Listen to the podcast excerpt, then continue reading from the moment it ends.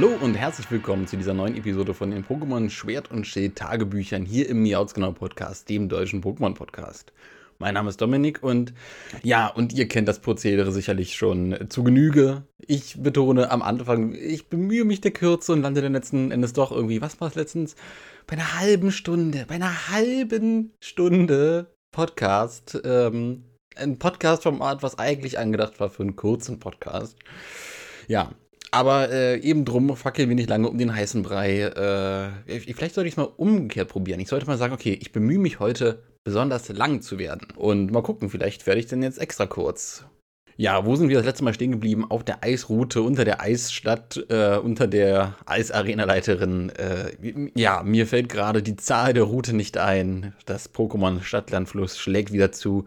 Ja, ähm, und enden tut diese, diese Besprechung bei der letzten Arena. Ja, ich habe es geschafft. Ich habe die letzte Arena die Arena von Claw City überwunden und besiegt. So, und äh, dort, dort, dort, endet quasi heute unser, unser kleines Abenteuer. Denn besagte Eisroute führt nach viel Hin- und Hergesurfe und tatsächlich äh, war das der erste Punkt, wo ich im Spiel mich tatsächlich ver verirrt habe. Ja, ich habe mich auf hoher, hoher See, hohem Wasser verirrt ähm, und bin diverse Richtungen geschwommen, bis ich dann wieder an dem Ufer angekommen bin, wo ich dann, äh, von dem ich aus gestartet bin.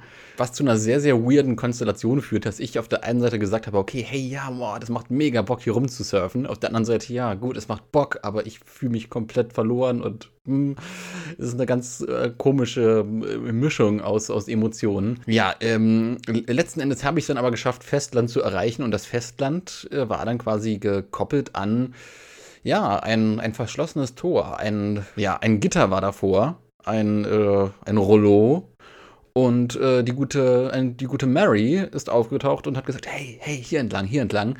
Denn der Weg führte natürlich nach, äh, oh Gott, ich hoffe, ich bekomme es zusammen, Spike City.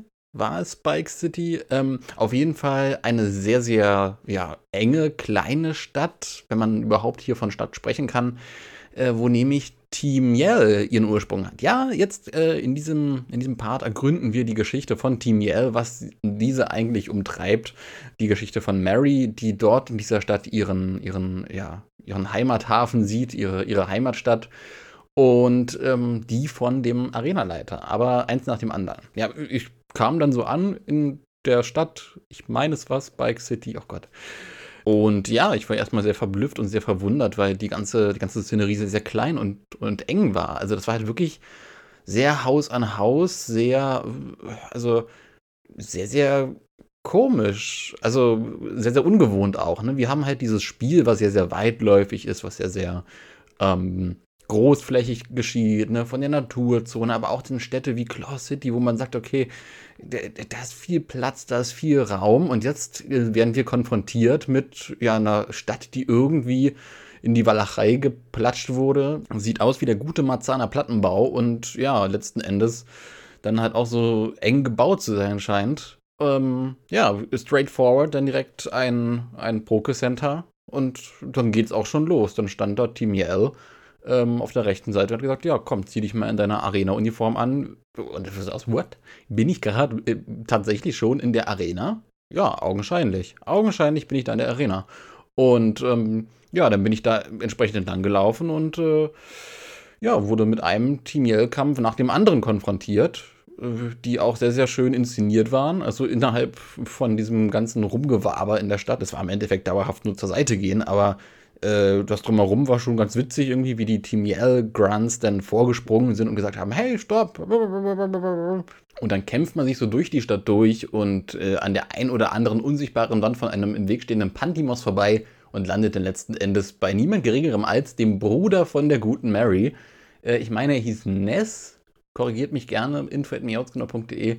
Ich meine, sein Name war Ness, seines Zeichens nicht nur Arenaleiter hier, Wächter, Hüter des äh, Unlichtordens, und nicht nur Bruder von der guten Mary, die unsere Rivalin ist, sondern auch äh, ambitionierter Musiker. Ja, der zückt erstmal seine, seine Gitarre und ja, musiziert vor sich hin, wird von Team, Team, Team Yell sehr, sehr stark äh, bejubelt und ja, wir stellen uns dem Kampf. Und äh, nächstes Kuriosum, im Gegensatz zu allem anderen, ne, wir haben ja schon den Kontrast, dass die Stadt an sich sehr viel kleiner ist als alles andere zuvor, also ziemlich alles andere zuvor. Und dann haben wir noch den ersten Arenaleiter, der sich von dem Dynamax-Verfahren äh, verabschiedet und das in seinem Kampf an der Stelle nicht nutzt. Ja, ist, ist, ist, durchaus, ein, also ist durchaus ein interessanter Kampf gewesen, muss ich gestehen.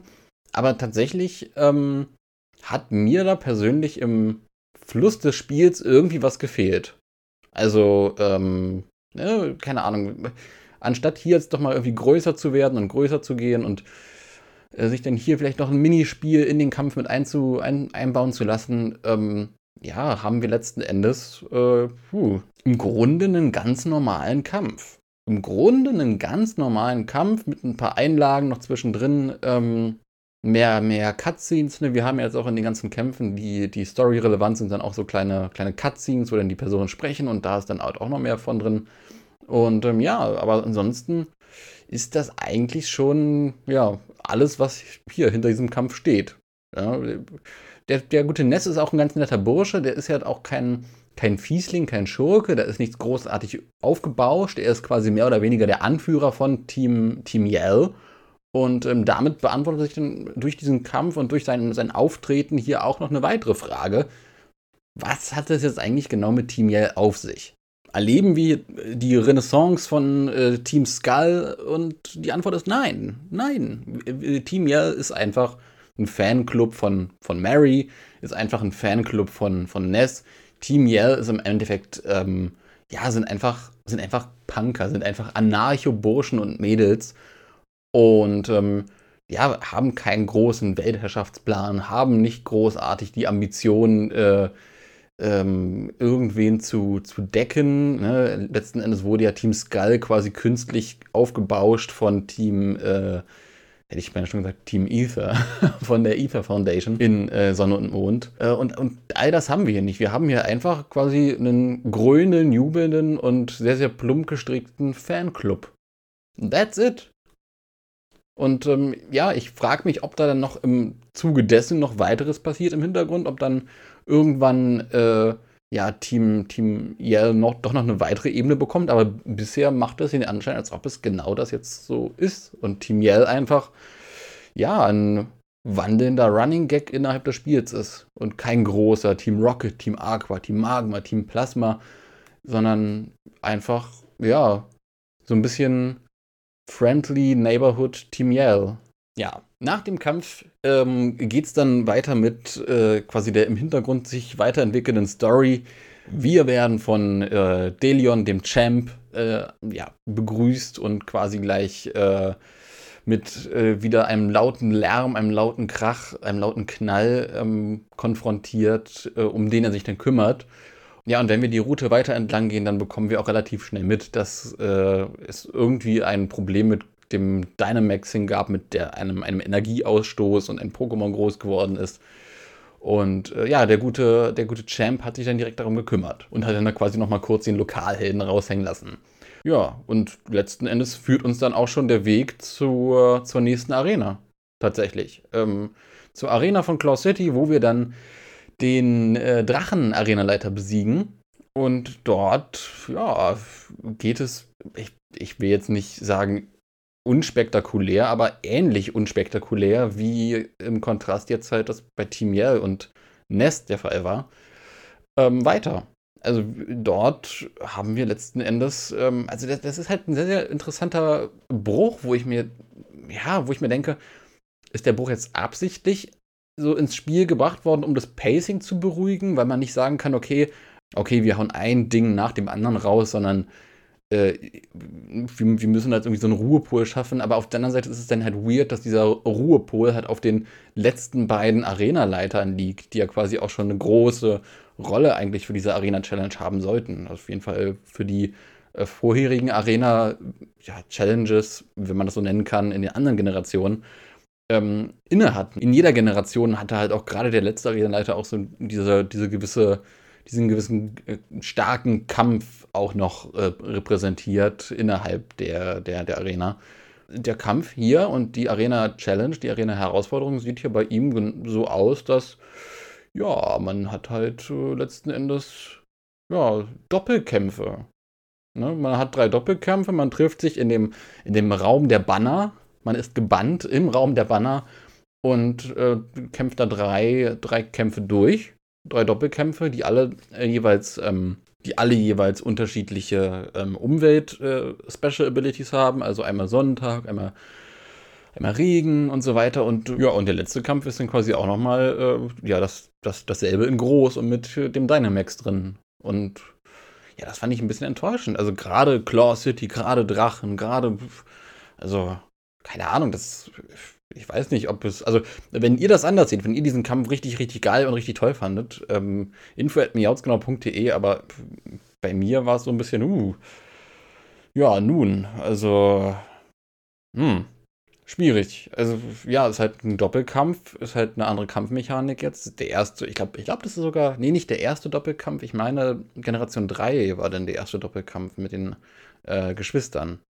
Ja, aber ansonsten, äh, ja, selbst wenn man das jetzt nicht zählt, äh, ja, einfach nur, also da, da wo am Anfang halt so, so eine kleine Minigames mit drin waren, da wo man die Volleys rüberbringen musste, da wo, wo man das machen musste, jenes machen musste, irgendwie dann war man in so einem ähm, Flipper drin, in so einem, ähm, in so, einer, in so einem Fahrgeschäft drin und musste sich da durch die Arena durchnavigieren und ja, all das fehlt irgendwie ähm, mit den beiden letzten Arenen irgendwie ganz deutlich. Und es ist so, okay, äh. Hm, schade.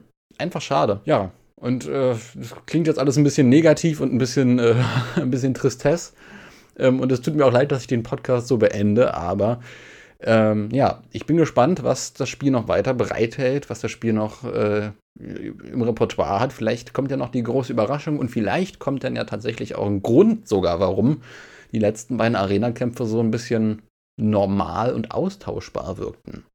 Naja, in diesem Sinne, bleibt uns gewogen, äh, bleibt dem äh, Miautsgenau Podcast, den Schild- und Schwert-Tagebüchern gewogen und äh, ja, info at miautsgenau.de für Fragen, Kritik, Anregungen und so weiter und so fort. In diesem Sinne, macht's gut und bis zum nächsten Mal. Ciao, ciao!